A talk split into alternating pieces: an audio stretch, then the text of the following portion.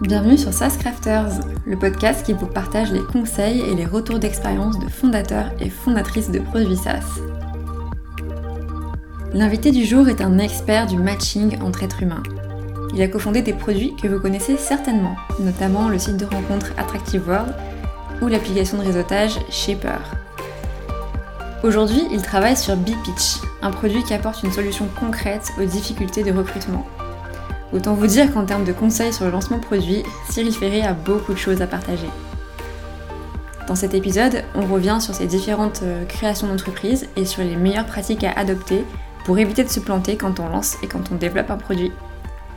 J'espère que l'épisode va vous plaire et je vous souhaite une très bonne écoute.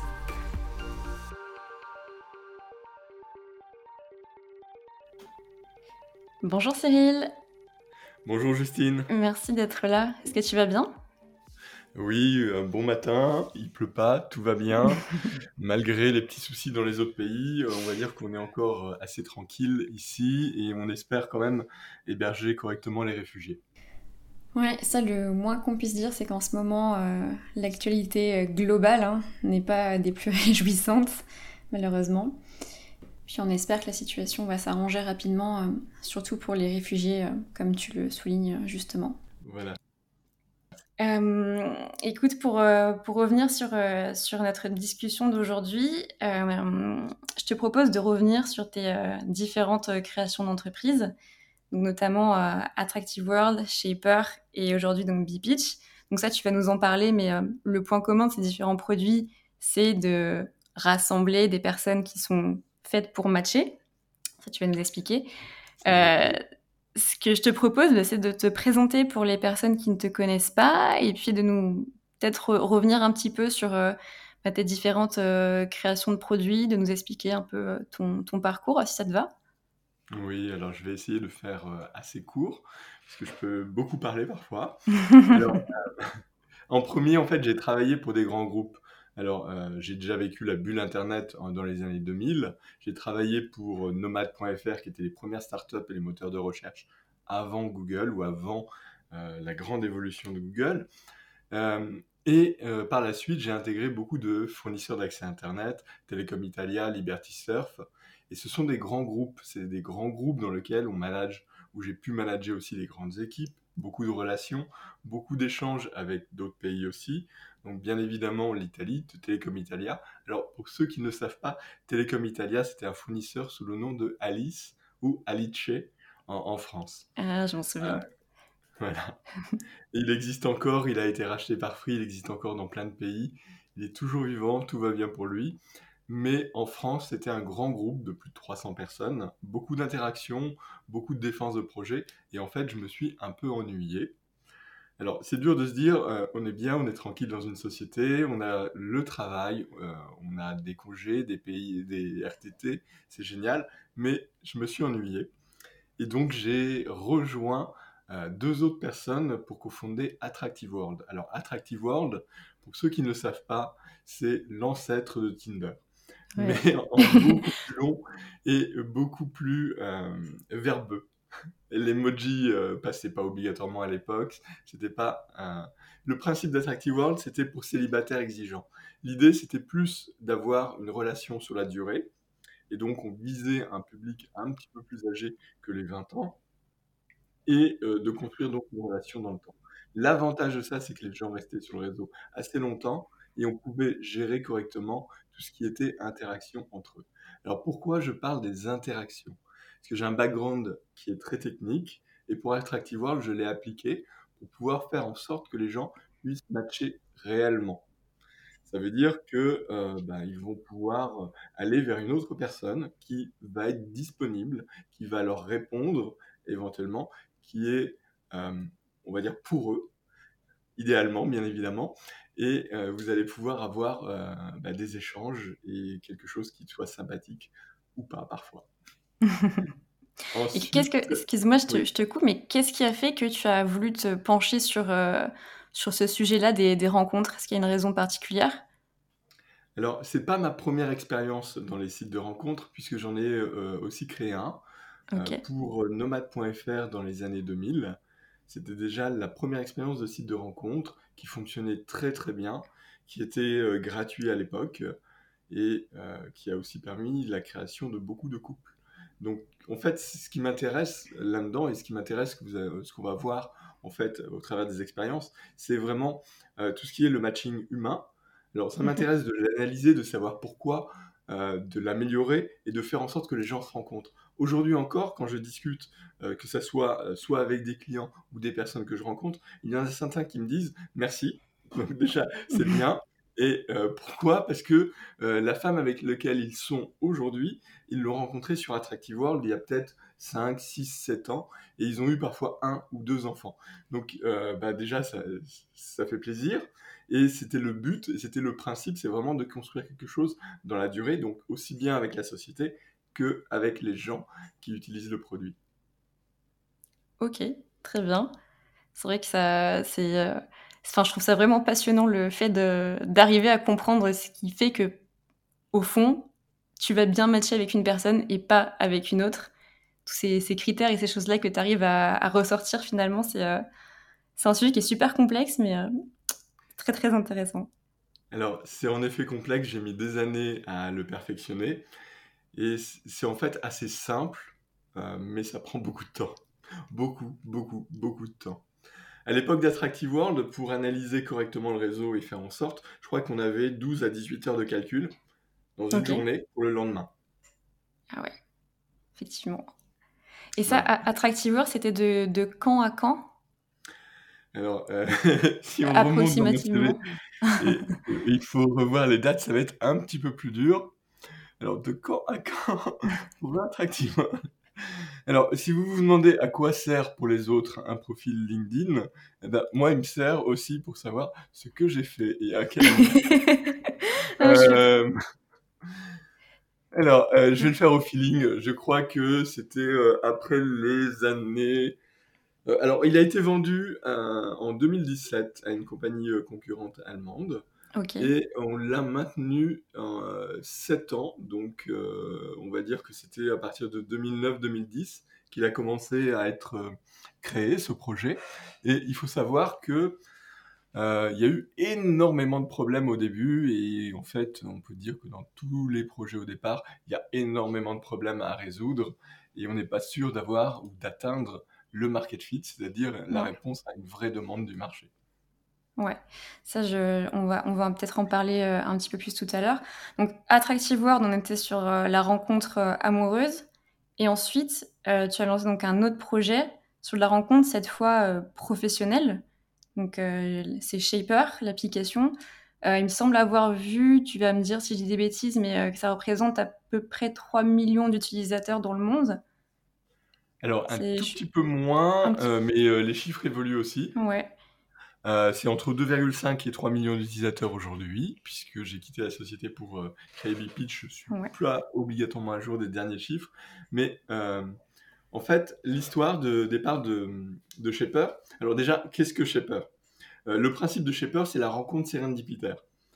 Alors il y a plein de chansons qui utilisent ce mot, mais qu'est-ce que c'est? En fait, une rencontre sérendipitaire, c'est que vous allez rencontrer quelqu'un, vous ne savez pas vraiment euh, ce qui va en sortir. C'est-à-dire que vous n'avez pas un projet établi et euh, vous allez échanger avec lui, vous allez voir quels sont vos points d'accroche, vous allez voir la possibilité de la personne et de la conversation et des échanges, vous allez vous nourrir pour peut-être construire votre propre projet, l'aider lui et créer quelque chose derrière.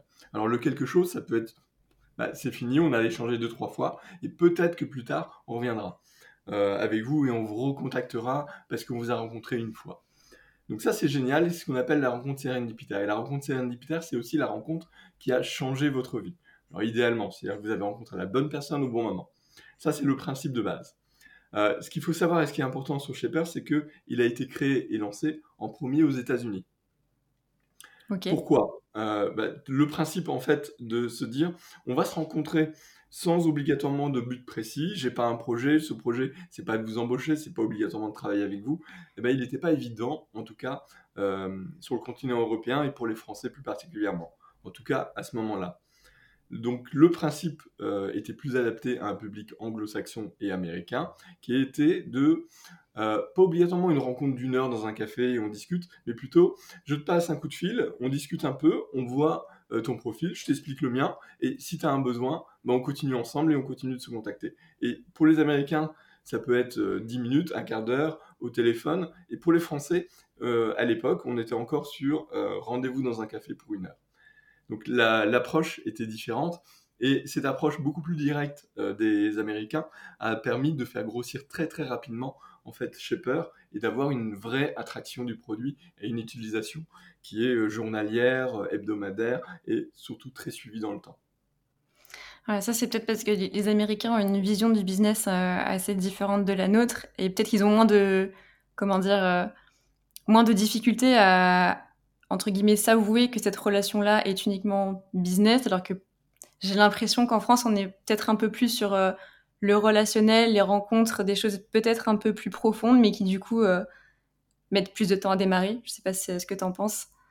Alors, euh, non, il n'y a pas une différence aussi flagrante. C'est juste que euh, pour les Américains, l'approche business, c'est le premier. Mais si au contraire, on peut prendre un verre ensemble, on peut discuter du sport et on peut se dire, tiens, euh, je fais euh, telle activité ce week-end et viens me rejoindre et on, va te connaître en tant que personne et on va aussi se dire que vu que je te connais en tant que personne, on peut aussi faire un business plus sécurisé parce qu'on a les mêmes attraits ou autres, bah, ça marche aussi. Et mhm. on a de plus en plus ça qui arrive, alors plus sur les générations un petit peu plus jeunes que la mienne aujourd'hui, mais on le voit très bien que bah, le business, ça s'arrête pas uniquement au business, et que si on peut être euh, sympathique avec ses collègues au travail, si on peut faire d'autres activités, bah, ça se développe, et c'est plutôt assez positif, puisqu'on va pas se limiter à euh, un cloisonnement business euh, perso. Oui, c'est tout aussi bien, tant qu'à faire, de, de, bien s'entendre avec les personnes avec qui on bosse, c'est que du bonus. Ouais. et donc, on en vient à B-Pitch, donc ça c'est plus récent. Euh, est-ce que tu peux euh, pitcher, B-pitch dire, euh, que... Je vais vous raconter un petit peu la genèse ou autre. Alors, chez Telecom Italia et dans les autres sociétés, je passais énormément d'entretiens d'embauche. Alors, on est encore sur le domaine tech. Ça veut dire que bah, ils ont l'opportunité de travailler un peu partout. Ils ont les portes de l'emploi qui sont ouvertes. Ils sont sur un marché tendu. C'est encore le cas aujourd'hui. Et en fait, Qu'est-ce qui se passe quand une entreprise va mettre une offre? Donc les offres, elles sont en texte, on ne voit pas vraiment ce qu'il y a dans l'entreprise. Et pour les sociétés pour lesquelles j'ai travaillé, euh, bah, elles n'étaient pas obligatoirement mondialement connues au départ. Donc il faut quand même recruter. Donc on passe une annonce euh, et on va mettre des critères qui sont des critères qui vont filtrer. Et plutôt que de présenter la société. Donc la personne, elle arrive en entretien et pendant la première demi-heure, on lui explique ce que fait la société. Euh, ce que, euh, ce que l'on veut, quel est le poste et ce qu'on attend de lui. Alors le gros problème de ça, c'est que bah, sur une heure de rendez-vous, on passe une demi-heure à quelqu'un à expliquer ce que, ce, que, ce que fait la société, ce que l'on veut, ce que l'on fait, et dans la l'autre demi-heure, on va commencer à lui poser des questions. Euh, donc le problème de ça, c'est que bah, il n'a pas le temps de se projeter en, amont, il n'est pas obligatoirement déjà impliqué dans la société ou euh, dans l'envie, il vient un petit peu en touriste. Et bah, il a raison parce que de toute façon, mon annonce, euh, elle n'est pas très sexy non plus. Et cette problématique fait que le recrutement ou le process de recrutement va durer parfois deux ou trois mois. Et ce process-là, il, va créer, il va créer plein de tensions, plein de problématiques. Et le principe avec B-Pitch, il est complètement différent. Ça veut dire que on va avoir l'entreprise qui va exprimer d'abord, bah, euh, se présenter elle-même, exprimer les challenges à relever, ensuite ses besoins. Et là, ça change tout. Ça veut dire que déjà, quand la personne va arriver au premier rendez-vous physique ou euh, en visio, bah, elle va savoir ce que fait la société, elle va savoir où va la société, quels sont les challenges et quels sont les besoins de la société. Si on a un besoin de quelqu'un qui soit indépendant, si on a besoin de quelqu'un qui soit mobile, qui, qui télétravaille, bah, le savoir déjà en amont, ça va filtrer les gens et on va avoir en rendez-vous euh, des gens beaucoup plus impliqués. Eh ben, le principe de B-Pitch, il est assez simple, c'est donner à la capacité de chacun de se présenter facilement soi et sa société en moins de 3 minutes. Et pour ça, on a mis en place quelque chose d'assez simple, c'est une interview automatisée, donc clairement une application sur téléphone qui va vous poser les questions, qui va vous enregistrer, qui va chapitrer le tout, monter la vidéo, et cette vidéo, vous pourrez la partager sur les réseaux pour mieux recruter et mieux communiquer. Ok, et cette vidéo, du coup, elle est envoyée. Euh, comment est-ce que tu transmets la vidéo aux, candidats potentiels Alors, de façon très très classique pour euh, les sociétés, les ESN, les DRH, euh, le, la première chose que l'on veut faire, c'est accompagner vos annonces classiques texte avec une vidéo. Donc la vidéo, l'avantage, c'est que bah, il y a un peu plus d'humain, il y a un peu plus mmh. d'implication. Et euh, la communication, on la voit beaucoup plus facilement en, vidéo. Et le but après, bah, c'est de la diffuser sur des job boards, de l'intégrer dans des ATS, donc des applications qui vont permettre de suivre le recrutement. Et on va aussi euh, l'intégrer dans la com de l'entreprise, donc directement sur ses réseaux ou son site. Et pour les plus grosses sociétés qui ont besoin en fait de faire ou de proposer les nouvelles offres ou les nouveaux jobs qui se créent dans l'entreprise en interne, c'est beaucoup plus simple d'envoyer une vidéo en interne. Et ça prend moins de temps à faire, c'est moins compliqué et on peut avoir aussi directement les interactions des personnes sur le terrain, c'est-à-dire du manager, plutôt que une offre texte qui va commencer par dire j'ai besoin d'un bac plus 5 qui a 3 hmm. ans d'expérience, qui a ceci, qui a ceci. Donc là, en vidéo, on, vraiment on présente le sujet, c'est-à-dire le travail, le besoin et la projection de la personne dans son travail, plutôt que de commencer par filtrer avec une liste de besoins. Ouais, clairement. C'est vrai que j'ai l'impression qu'il y a pas mal de boulot à faire de ce côté-là, euh, côté candidat notamment. On est, ça m'arrive de regarder euh, des, annonces des fois sur, euh, sur LinkedIn par curiosité. Et franchement, pour les trois quarts, ça donne pas très envie. Et puis, ça, ça donne pas envie. Et puis, euh, ça permet pas, je pense que ça permet pas aux candidats de s'auto-évaluer suffisamment parce que des fois, il y a des critères qui sont tellement flous ou au contraire parfois tellement trop précis que c'est pas hyper révélateur de ce que l'entreprise a de ce dont l'entreprise a vraiment besoin. Donc ouais, je pense que c'est un, c'est, une bonne façon. Puis comme tu dis, c'est beaucoup plus humain. Ça permet de s'auto-filtrer soi-même aussi pour savoir si est-ce que finalement euh, j'ai envie de postuler euh, ici ou pas. Donc euh, très très belle initiative, je trouve, à la fois côté entreprise et aussi côté candidat. Alors en tout cas, ça marche bien. Et ça, c'est, le premier principe et c'est le premier résultat obtenu sur lequel on peut grandement sourire. Euh, c'est déjà dire de remettre de l'humain en fait dans l'embauche, dans le processus d'embauche, ça c'est bien. Et ça élimine énormément de friction. On n'a plus de processus qui va durer trois mois. Que quand vous avez un processus de recrutement qui dure trois mois, bah, euh, moi je suis un profil hyper hype, on va dire, je suis sur une techno particulière. Bah, la première société, au bout d'un mois et demi euh, que je suis dans mon processus de recherche, bah, je vais la prendre. Je vais pas attendre la société qui vient me dire au bout de trois mois, ça y est, on a fini notre process de recrutement, il nous reste trois candidats, est-ce que vous êtes encore disponible?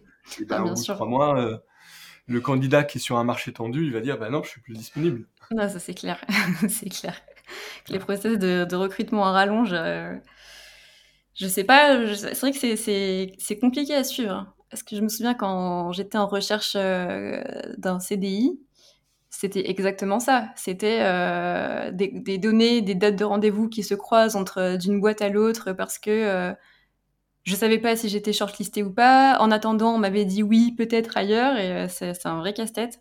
Donc ouais, forcément, premier qui te dit oui, tu prends, et même si peut-être que tu avais une meilleure opportunité euh, dans un mois, ben tant pis. Donc, euh, je comprends l'utilité. alors, du coup, tu es euh, une excellente personne pour la question que je voulais te poser ensuite. c'est avec tous tes projets, tu as, matière, à, ta matière à, me partager ton, ton retour d'expérience. Comment est-ce que je fais si j'ai une idée de projet, voilà, et comment est-ce que je passe concrètement de l'idée à un projet? C'est quoi les étapes et euh, qu'est-ce que toi tu conseillerais pour des gens qui sont dans ce cas de figure euh, en ce moment? Alors, un, projet, ça se mature longtemps pour être sûr. Vaste question. Euh, alors, la, première des choses et le premier critère, si vous construisez une société, un projet ou une solution, c'est de répondre à un besoin. Ça, a l'air tout bête, mais s'il n'y a pas de besoin en face, c'est beaucoup plus dur. Alors, s'il n'y a pas de besoin, vous allez me dire, on peut le créer ce besoin. Par exemple, est-ce que tout le monde avait besoin d'un iPhone il y a des années? Ben non, parce qu'ils n'en avaient pas conscience que c'était hmm. possible et qu'on pouvait avoir un écosystème qui soit sympathique et aussi facile à utiliser. Donc il y a de temps en temps ce qu'on appelle de travailler en océan bleu, c'est-à-dire de travailler euh, sur un sujet qui ne contient pas encore d'acteurs euh, sur euh, ce sujet ou cette démarche. maintenant, 99% des sujets, bah, ils répondent à un vrai besoin et ne le créent pas. Euh, donc, comment est-ce qu'on vérifie qu'on, crée, qu'on répond à un besoin? Ben, En fait, il faut tester euh, votre projet, il faut le tester, votre idée. Alors, la première des choses à faire, euh, ben, c'est d'en parler un petit peu autour de vous et avec souvent, on va dire, les bonnes personnes. Mais je vais revenir sur la notion de mmh. bonne personne, c'est très important. Donc déjà, vous en parlez autour de vous, vous prenez les retours. Alors, il faut filtrer un petit peu. Parce que si vous parlez d'un projet que vous allez lancer, globalement, les personnes autour de vous vont vous protéger. Donc c'est pas négatif, c'est vraiment une façon de protéger. C'est euh, vous allez vous lancer dans un projet tout seul euh, ou accompagné, vous allez tester quelque chose. C'est un peu l'inconnu. Pour eux, c'est une peur. Et cette peur, ils vont la projeter un petit peu aussi sur vous. Et ils vont essayer de vous protéger de, tous ces risques. Et ils vont parfois vous donner, euh, je ne vais pas dire des mauvais conseils, mais des conseils trop protecteurs. Ouais. Voilà. Et ça va vous ralentir. Et de temps en temps, en fait, il faut savoir laisser ces conseils de côté ne pas obligatoirement demander et partager ses projets à des personnes de votre entourage proche, mais à des personnes que vous allez rencontrer par exemple sur LinkedIn, des personnes qui sont déjà dans le milieu que vous visez, pour savoir si euh, votre projet répond à un vrai besoin. Alors vous allez me dire, comment est-ce que j'ai appliqué ça à BPitch euh, alors euh, ça c'est simple pour identifier le besoin et je vais prendre l'exemple donc de la dernière société qui est BPitch pour la vidéo c'est euh, est-ce que vous avez un besoin de communiquer différemment que sur une annonce texte qui va commencer par filtrer? Alors, bien souvent, on me dit, bah euh, non, moi je suis DRH, je fais mon annonce, etc. Euh, ok. Maintenant, la deuxième question, parce qu'il faut creuser un petit peu, il ne faut mhm. pas se laisser faire non plus. est-ce que vous avez de la facilité à recruter? Et là, ça commence. Elle est moins précise. C'est ah oui, on a de la, de la difficulté à recruter. troisième question, euh, parce que en fait, recruter en vidéo, c'est pas seulement euh, euh, ah c'est génial, je le fais rapidement, on met de l'humain. Il y a, y a, un vrai écosystème derrière. Donc la troisième question qui vient derrière, c'est votre turnover, c'est-à-dire le nombre de personnes qui arrivent dans votre entreprise et qui font ah bah ouais mais c'est pas ce qu'on m'avait vendu. Bah, en fait ça me convient pas et je m'en vais. Eh ben, il y en a beaucoup et quand on regarde les pourcentages, c'est absolument affolant. Alors, c'est des pourcentages qui ne sont pas du tout euh, issus de la crise ou autre, mais euh, il y en a un qui est énorme. C'est 26% des personnes qui sont embauchées s'en vont dès le premier mois. Ah ouais, ah ouais 26%. quand même. Ah, ah ouais, c'est énorme. Voilà, c'est énorme. Et on arrive à 36% de turnover sur la première année. Tout, tout secteur confondu?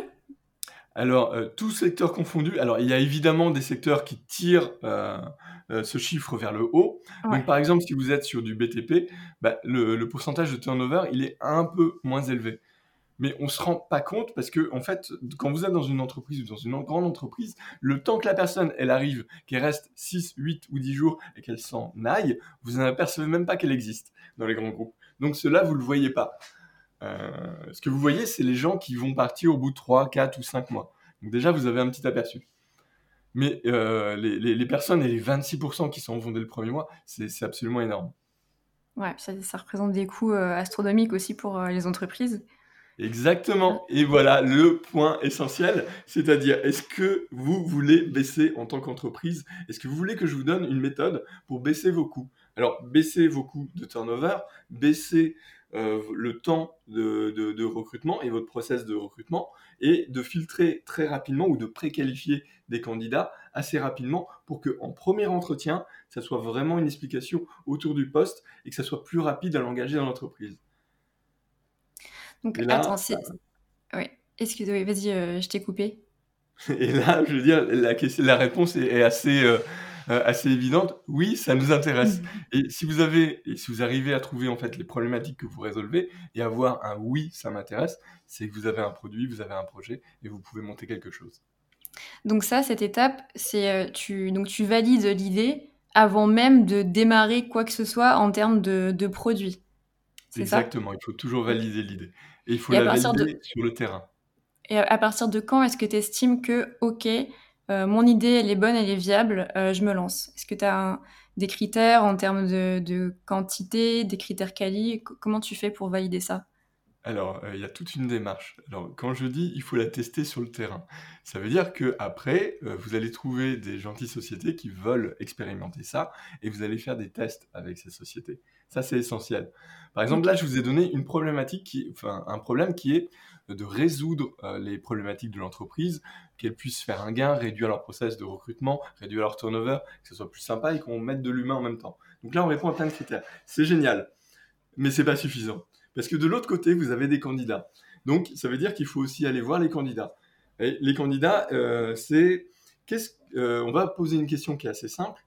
Qu'est-ce qui vous pose problème aujourd'hui sur les annonces de recrutement?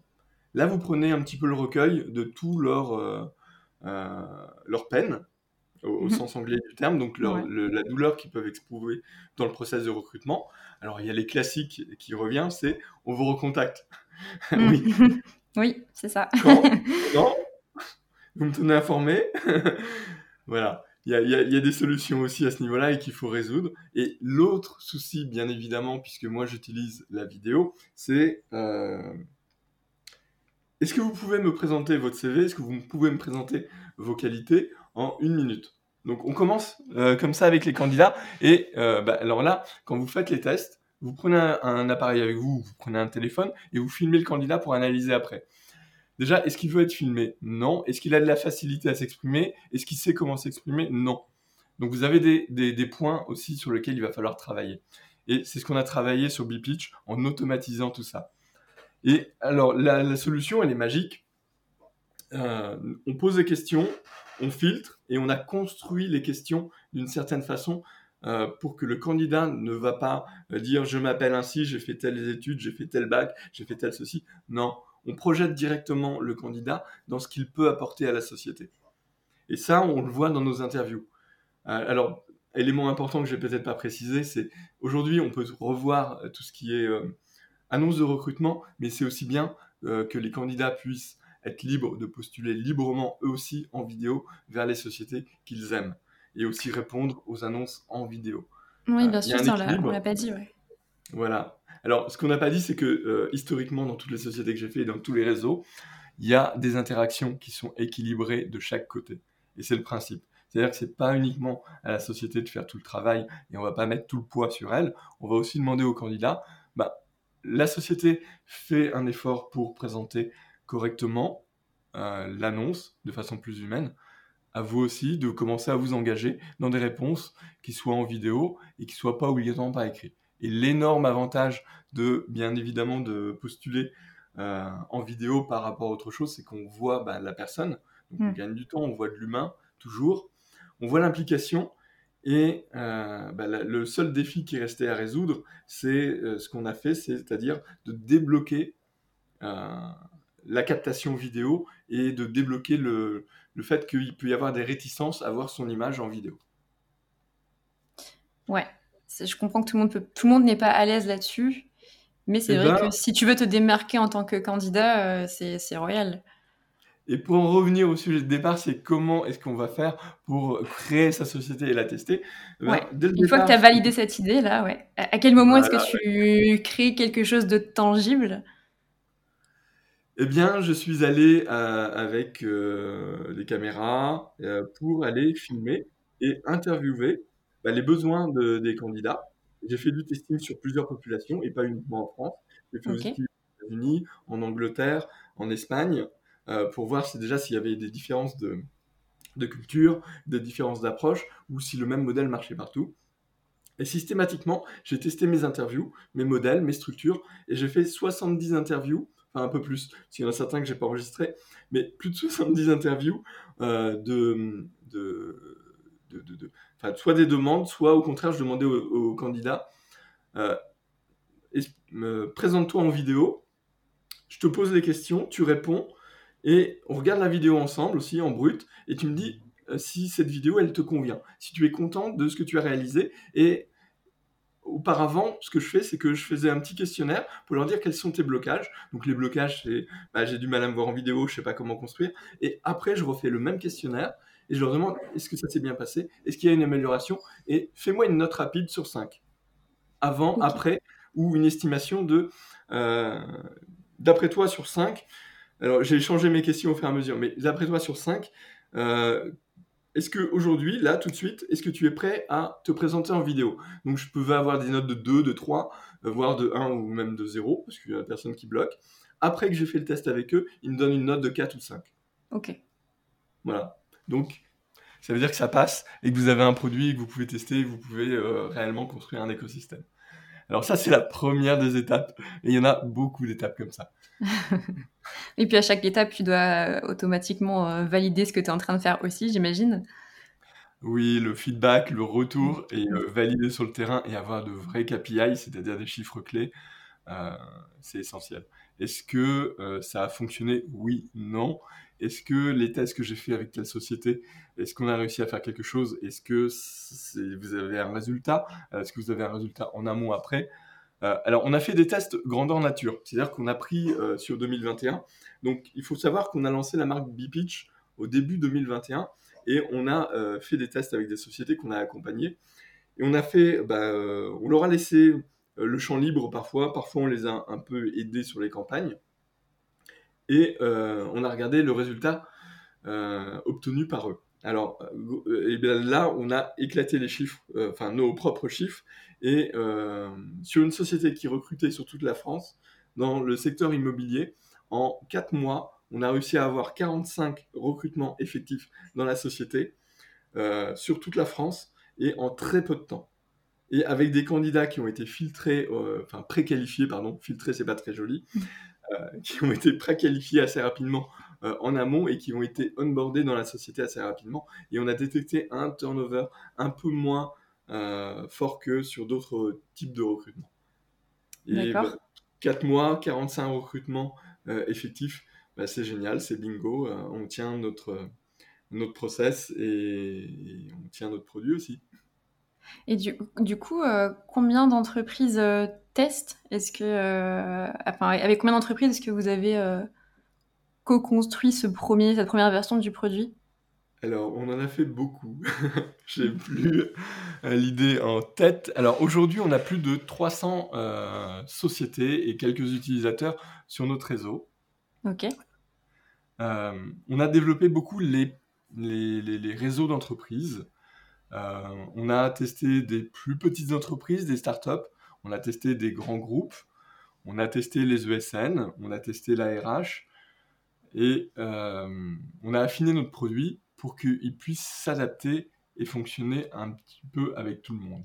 Je voulais te demander également euh, quand est-ce que euh, vous avez commencé à commercialiser la solution? Alors, on a commencé à lancer. Alors, en fait, il faut savoir que Bpitch, c'est une marque. Et le nom de la société, euh, on l'a créé avant, on a fait nos tests dessus. Elle n'était pas prononçable ou autre. Elle s'appelait euh, Engine Project. Mais je l'ai écrit à l'américaine, c'est-à-dire N-G-I-N-X, Engines. Engine, pardon, N-G-I-N, Engine à l'américaine, et ça passait pas du tout en France. Et donc, on a euh, lancé la marque Bip Pitch, qui est incarner votre pitch ou incarner votre propre discours, plus exactement. On l'a lancé début 2021 donc on l'a lancé bien évidemment en pleine crise où il y avait encore du confinement avec les difficultés qu'il pouvait y avoir derrière, mais ça a fonctionné et ça a fonctionné assez rapidement. Monétairement, sur le terrain et euh, bah, de manière assez efficace. Et donc on a continué et on a acquis des utilisateurs euh, sur 2021 euh, assez rapidement et des réseaux d'utilisateurs. Alors si la question derrière est comment est-ce que quelqu'un qui aujourd'hui écoute ce podcast peut lancer son projet et le faire? Alors il faut le faire. Euh, bah, on a vu les tests, on a vu euh, le sujet, on a vu qu'il fallait le tester, avoir des retours sur le terrain. À un moment donné, il faut se lancer, il faut construire le produit et il faut l'envoyer sur le marché. Euh, déjà, on a eu de la chance, ou alors, enfin, c'est pas vraiment de la chance. Quand on dit c'est de la chance, non, c'est beaucoup de travail, désolé. Beaucoup de temps aussi consacré au produit. Et quand on l'a lancé, on a eu un, acknowledge, un bon retour euh, sur le marché et assez rapidement.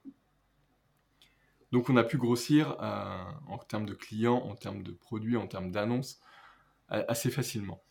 Euh, alors si je prends des projets ou alors si je reviens quelques mois avant le lancement en 2021 ou début 2021, comment est-ce qu'on peut tester le produit et le market fit, donc la réponse sur le marché? Ouais.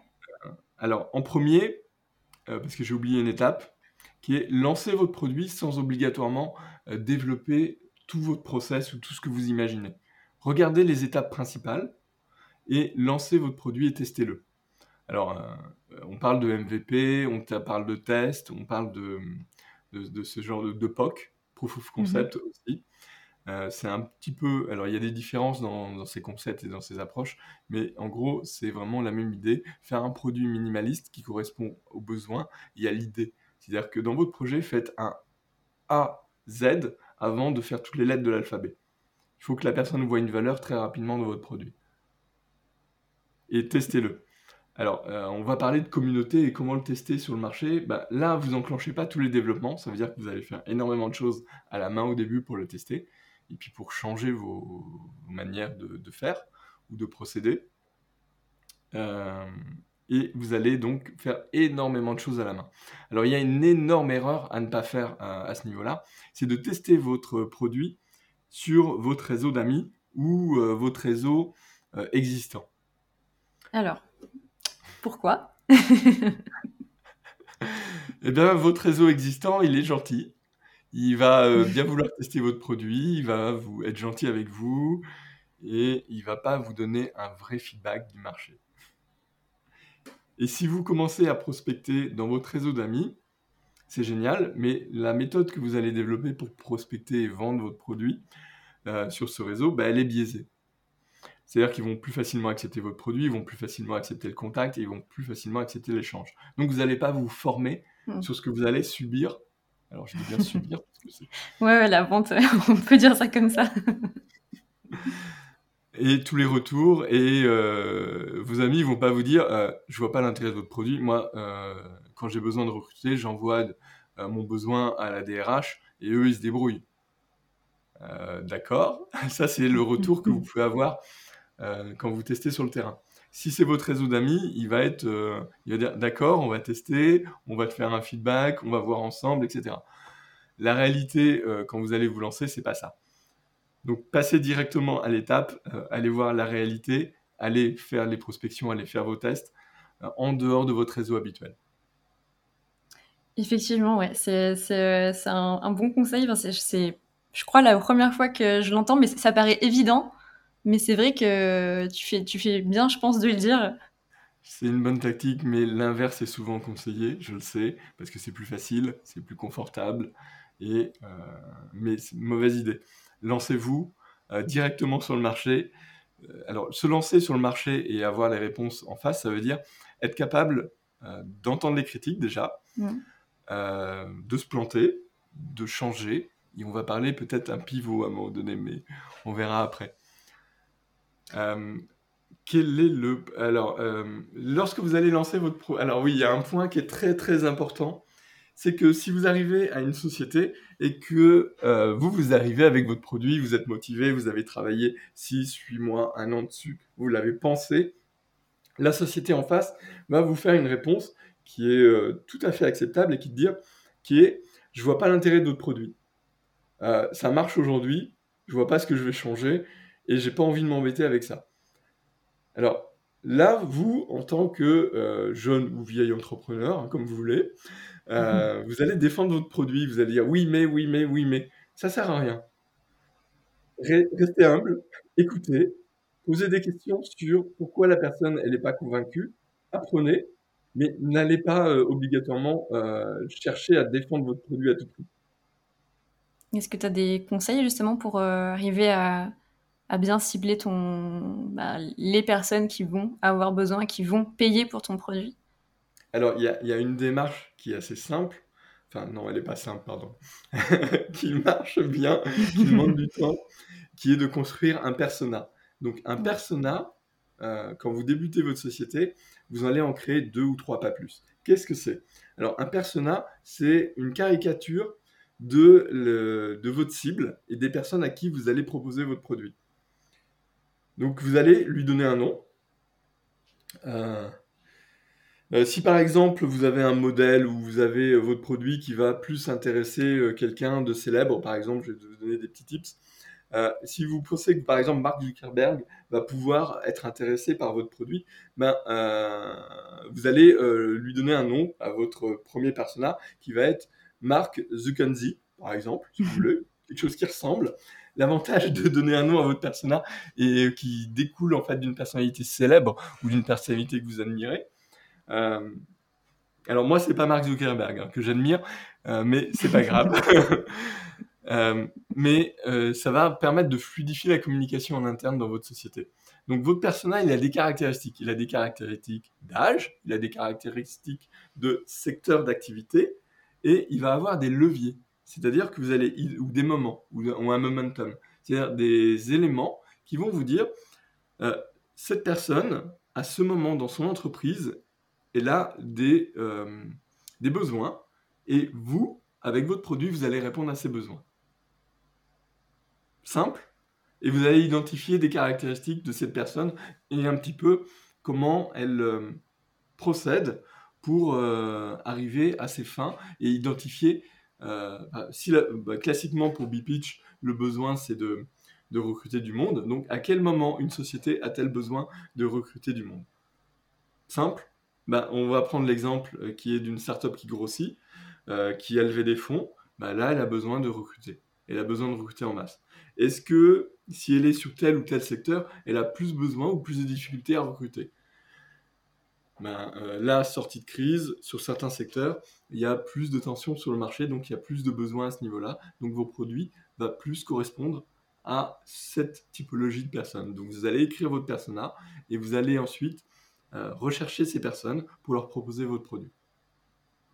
Ça a l'air simple comme ça. Mais construire ça a l'air simple, beaucoup de mais... ça prend du temps. Si tu testes euh, chaque, euh, chaque typologie de personne, chaque euh, moment, chaque levier, comme tu dis, jusqu'à ce que tu trouves le bon, ouais, j'imagine que ça peut prendre un, petit moment, effectivement. Alors, ouais, on, est structuré en, interne, on fait des sprint design, on fait des ateliers pour les travailler, et on le fait jamais tout seul, on le fait à plusieurs. Donc ça m'arrive aussi de mon côté de faire des ateliers avec des personnes externes, et cette fois-ci c'est plus des amis ou des connaissances, ou des connaissances de connaissances qui veulent bien participer. Et d'avoir leur vision va m'apporter, va me permettre de me poser les bonnes questions. Et bah, une fois qu'on est capable de problématiser ou de se poser les bonnes questions, bah, on a la solution euh, derrière généralement. Ouais, puis ça s'ajuste, enfin tu ajustes ton persona euh, au fur et à mesure aussi en fonction des, de tes premiers clients, etc. J'imagine. C'est pas quelque chose de fermé définitif. Non, alors on va essayer de pas trop le modifier. C'est-à-dire qu'on va pas le modifier toutes les semaines. Et on va pas dire ah j'ai eu un nouveau client, j'ajoute quelque chose à mon persona. Non, on attend d'avoir 3, 4, 5, 6, 7 retours avant de se dire hmm, ils m'ont tous dit la même chose. Il faudrait peut-être que je m'en remette en cause. Ok. Voilà. Donc là, euh, tu as ton, as validé ton persona, tu sais à qui tu vas vendre ton produit. Euh, qu'est-ce que tu fais ensuite? À quel moment est-ce que tu te demandes euh, si tu as besoin, par exemple, euh, d'ajouter des fonctionnalités? Est-ce que, ça, c'est déjà...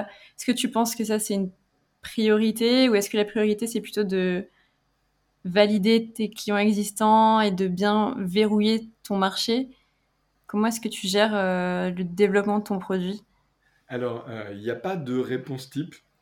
Ça va dépendre d'énormément de critères. la, seule chose que je peux conseiller, c'est d'avoir une roadmap à trois mois et avoir des objectifs qui soient mesurables.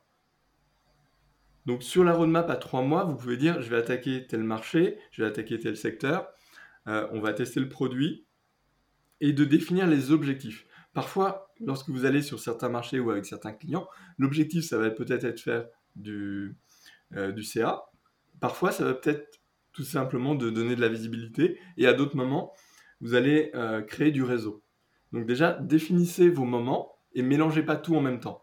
Euh, si on a une roadmap sur, euh, allez, on va dire 6 mois, je conseille d'avoir une roadmap courte à 3 mois et une roadmap plus longue à 6 mois, moins détaillée. Euh, si sur votre roadmap, vous mettez tous ces projets en même temps, c'est-à-dire aussi bien construire votre produit, construire votre réseau, faire du chiffre d'affaires ou autre, c'est trop compliqué pour une hmm. société qui va démarrer. Définissez des moments, c'est-à-dire pendant un mois ou deux, ou un mois et demi, vous allez construire. Alors, le mot construire est important, ça veut dire que à ce moment-là, vous ne vendez pas et vous construisez votre produit. et donc vous allez l'améliorer ou autre. Ça veut dire que vous allez développer éventuellement de nouvelles fonctionnalités et de nouveaux secteurs ou de tester ou de nouveaux clients qui vont vous apporter de la visibilité et de la structure à votre produit. Si à un autre moment vous définissez, je veux faire du chiffre d'affaires, euh, ben là vous vendez, vous arrêtez de modifier le produit et à la fin de chaque moment que vous définissez, un mois et demi, deux mois, euh, vous allez faire un point ou une review de ce que vous avez fait et vous allez faire une grande réunion qui est un kick-off. Qu'est-ce qui marche Qu'est-ce qui ne marche pas Qu'est-ce que l'on modifie? Et ça, ne le faites pas tout seul, faites-le euh, bah, avec les personnes, euh, vos cofondateurs, mhm. en premier, les personnes dans l'entreprise et voire inviter des personnes externes aussi au besoin. Et là, vous aurez une vraie démarche pour construire votre produit. Alors, là, je parle beaucoup d'énormément de, de, choses, euh, parce que je suis très structuré, mais vous inquiétez pas, il y a, plein d'autres sociétés qui le font au feeling, parce que pour eux c'est plus naturel et qu'ils font naturellement. Vous n'êtes pas obligé de tout poser, de tout euh, faire rentrer dans des cases. Et en effet, de temps en temps, il faut savoir aussi sortir des mm. cases et se donner des libertés. Oui, je pense que c'est peut-être aussi ton, tes expériences euh, précédentes qui font qu'aujourd'hui, tu es capable de, de mettre des process clairs dès le début mais peut-être que ouais, une personne qui se lance et qui veut lancer un, produit, qui sait pas trop par où commencer, effectivement, on aura peut-être plus de mal à structurer et à être plus au feeling, comme tu dis. Ouais. C'est faisable aussi. Le, le minimum, c'est que vous enfermez pas avec vos propres idées. Mm. Euh, trouver des personnes qui soient proches. Alors quand on dit construire une société, euh, je suis tout seul, construire, etc. Non. Euh, quelqu'un qui construit une société doit être bien entouré et il doit être réellement soutenu et entouré. Ça, c'est important et il faut aller chercher les bonnes personnes. Il y a énormément de réseaux, des coworking aujourd'hui. Il y a tout ce qu'il faut pour euh, avoir cet entourage. Euh, on va parler aussi des coachs euh, qui sont importants. N'hésitez pas. ça peut être aussi bien pour vous que d'autres personnes dans l'entreprise. Ça aide. C'est aussi une voie externe. Il y a des mentors. il y a énormément de personnes qui acceptent de, bah, de passer du temps avec vous et on ne va pas obligatoirement parler euh, d'échanges monétaires pour vous donner un feedback parce qu'ils ont l'expérience.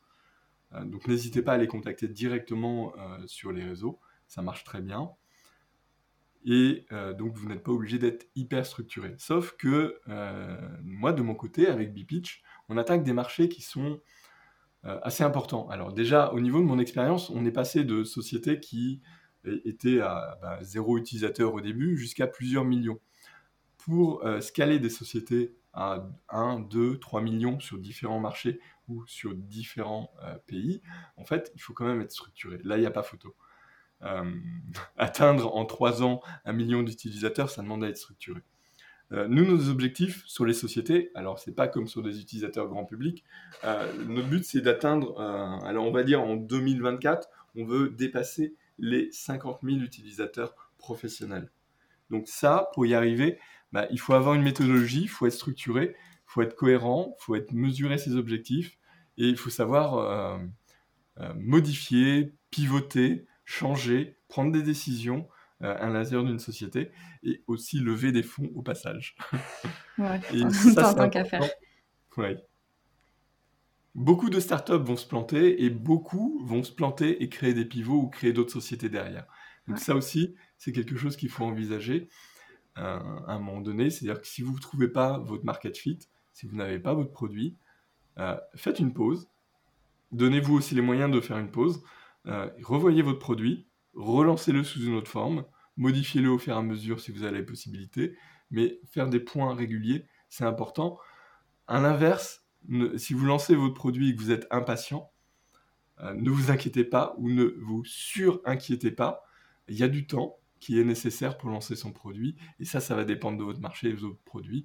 Mais si vous lancez votre produit et qu'au bout d'un mois et demi, vous vous inquiétez, non, c'est pas tout à fait le bon chiffre. Au bout de trois mois, vous pouvez faire un petit point, euh, mais vous n'avez pas à rentrer en panique au bout de trois mois. Au bout de 4-5 mois, si vraiment vous n'avez pas de chiffres et vous n'avez pas de euh, retour qui soit positif ou d'utilisation concrète, là, vous pouvez peut-être commencer à, rentrer en mode panique et à prévoir de vraies actions concrètes. Ok, c'est un sage conseil.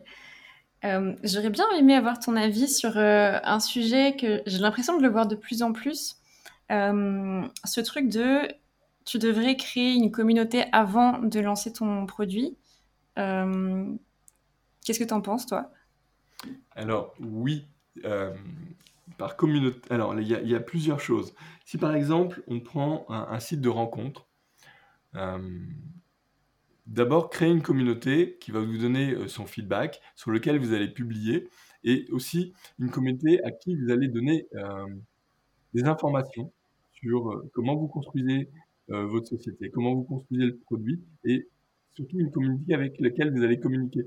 C'est-à-dire que vous, voulez sortir un nouveau produit euh, de, match ou un produit qui va euh, permettre de mieux s'exprimer ou une nouvelle interview, dans mon cas, bah, si je l'envoie sur cette communauté et qu'ils me disent euh, non, je le sens pas, euh, bah non, tu devrais modifier ça, bah, je vais écouter cette communauté. Cette communauté est aussi un des éléments qui va m'aider à construire mon produit.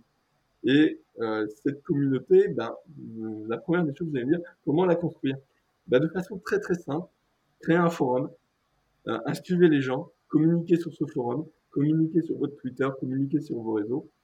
Euh, alors, les communautés, bah, si vous créez une page YouTube de votre société, si vous créez une page, euh, un compte Twitter, vous pouvez créer où vous voulez cette communauté, ou au contraire, vous pouvez attaquer différentes communautés si vous voulez, mais il faut communiquer avec elles et sur l'avancée de votre produit. Et c'est généralement une communauté qui va aimer voir un produit grandir avec eux. Parce qu'ils vont avoir aussi un énorme impact sur votre produit. Et le produit, vous allez un peu le créer pour eux aussi. Donc ils sont contents, vous, vous êtes content d'avoir un retour, et eux, ils vont avoir un produit qui est euh, le produit dont ils ont rêvé et qui est idéal. C'est gagnant-gagnant. Et ça, bah, c'est génial. Et bah, là, on va encore en parler. Bah, oui, présentez votre produit, ayez des interactions humaines et euh, apprenez aussi à communiquer autour de votre produit et de vos nouveautés. Donc ça, c'est que de l'entraînement, c'est que du bonus et c'est essentiel. Et remerciez votre communauté. Alors, quand je dis remercier votre communauté, ça veut dire que s'ils sont encore là au bout de six mois du produit, c'est bien. Ah, ça peut être des abonnements gratuits, ça peut être des promotions. Euh, bah, vous allez euh, peut-être organiser une rencontre, euh, leur faire du live, une soirée, une, un lancement de, de, boîte, et vous allez tous les inviter. Il n'y a, a, que l'embarras du choix, mais il faut vraiment remercier la communauté des personnes qui vous a aidé à construire votre produit et votre société. Ok, bah écoute, euh, merci pour ton retour là-dessus. Je vois, euh, vois l'heure qui tourne, c'est bien dommage parce que j'aurais euh, potentiellement un milliard d'autres questions à te poser, mais je pense qu'il va falloir qu'on qu'on arrête, sinon on va discuter trop longtemps.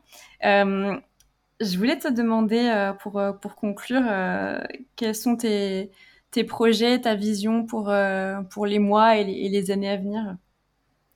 Alors, euh, on va commencer par du court terme. Aujourd'hui, on a changé nos, euh, nos offres. Donc, c'est-à-dire que maintenant, on fait euh, pour les sociétés un mix, c'est-à-dire quelque chose d'hybride. On accueille les sociétés une fois ou deux fois par mois pour qu'elles puissent faire leur pitch avec nous. C'est-à-dire qu'on est sur place, on va les coacher et ils vont être capables de faire leur pitch assez facilement. Donc ça, c'est vraiment en mode démo où on intègre nos propres ateliers, soit dans les coworking, dans les sociétés, dans des lieux qu'on a choisis, qui sont assez classes généralement. Et on va inviter ces sociétés et on va leur expliquer, leur, leur démontrer l'utilisation du produit et vont repartir avec leur vidéo pitch, soit pour recruter, soit pour présenter leur service, soit pour de la com interne. Et ça va être assez facile. Et on va leur expliquer aussi comment faire ben, à l'intérieur de l'application. Et derrière, ben, on va euh, on va voir et on voit euh, qu'elles utilisent l'application beaucoup plus facilement, que les principes, c'est beaucoup plus simple pour elles. Et on va continuer à avoir des rendez-vous euh, mensuels avec ces sociétés et les accompagner. Ça, c'est ce que l'on lance aujourd'hui et on a une très très bonne attractivité.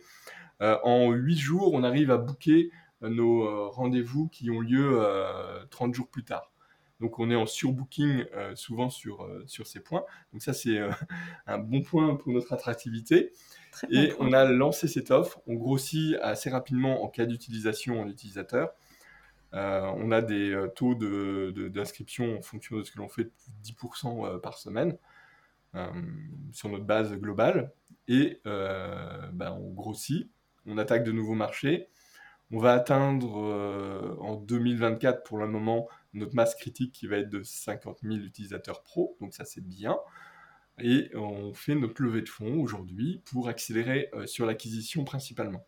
Donc on a fait nos RD, on a fait tout ce qui était nécessaire, on a pris notre product market fit, on a nos chiffres, on a nos KPI, et aujourd'hui maintenant, on va faire notre levée de fonds pour accélérer euh, ben, vraiment sur l'acquisition. Et dans notre actualité, on a aussi plein d'autres choses qui sont fort sympathiques. C'est des interviews télé qui vont arriver, on a des euh, interviews dans des journaux, on a la presse qui commence à nous relayer, euh, on a des partenariats euh, sur euh, toute la France. Maintenant, on va faire un petit retour sur euh, six villes en partenariat avec de, grands groupes et sur lequel on va présenter le produit. Et on va pas faire que de le présenter, on va l'utiliser pour les partenaires qui vont nous accompagner durant ce retour dans les villes françaises. Donc c'est c'est bien.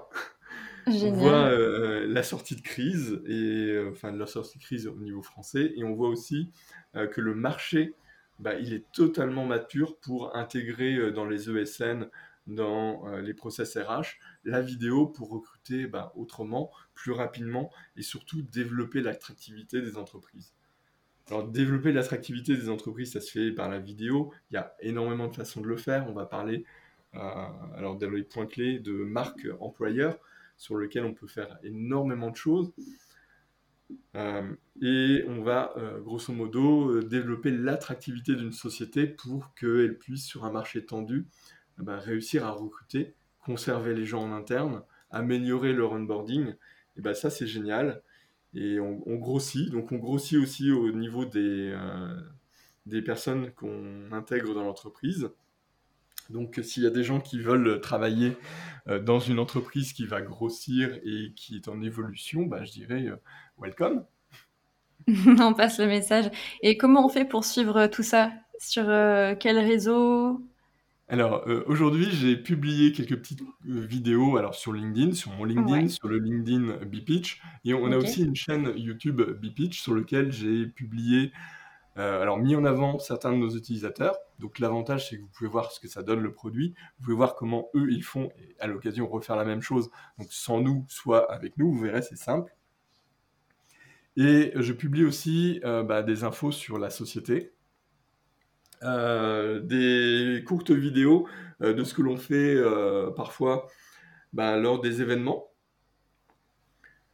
J'assiste et je reste ouvert aux podcasts, aux interviews, et j'essaye de communiquer et de m'ouvrir un peu plus à l'extérieur en essayant de répondre de façon synthétique aux questions. Il y a plein de choses à dire. Mais écoute, euh, je te remercie beaucoup, beaucoup pour, euh, pour ton tour d'expérience et pour tous tes conseils. Euh, moi, je mets tous les liens de tes réseaux, de la chaîne YouTube, etc., tout ça dans la description. Et j'ai très, très hâte de suivre la suite de cette belle aventure, en tout cas. Eh ben, n'hésite pas, on est connecté et donc tu les auras automatiquement, ces news, et je te les enverrai à l'occasion et je t'inviterai si tu veux à venir sur des événements. Ah bah avec plaisir. Ben, il me reste à te souhaiter une très bonne journée et puis bah à très bientôt dans ce cas. Merci et à bientôt. Merci d'avoir écouté et merci à Cyril pour son retour d'expérience. Comme d'habitude, vous trouverez les liens pour le contacter ou pour en savoir plus sur BPitch dans la description. Et si vous avez appris des choses aujourd'hui, la meilleure façon de me le faire savoir et de soutenir le podcast, c'est de laisser une note ou un commentaire depuis votre plateforme d'écoute préférée. À bientôt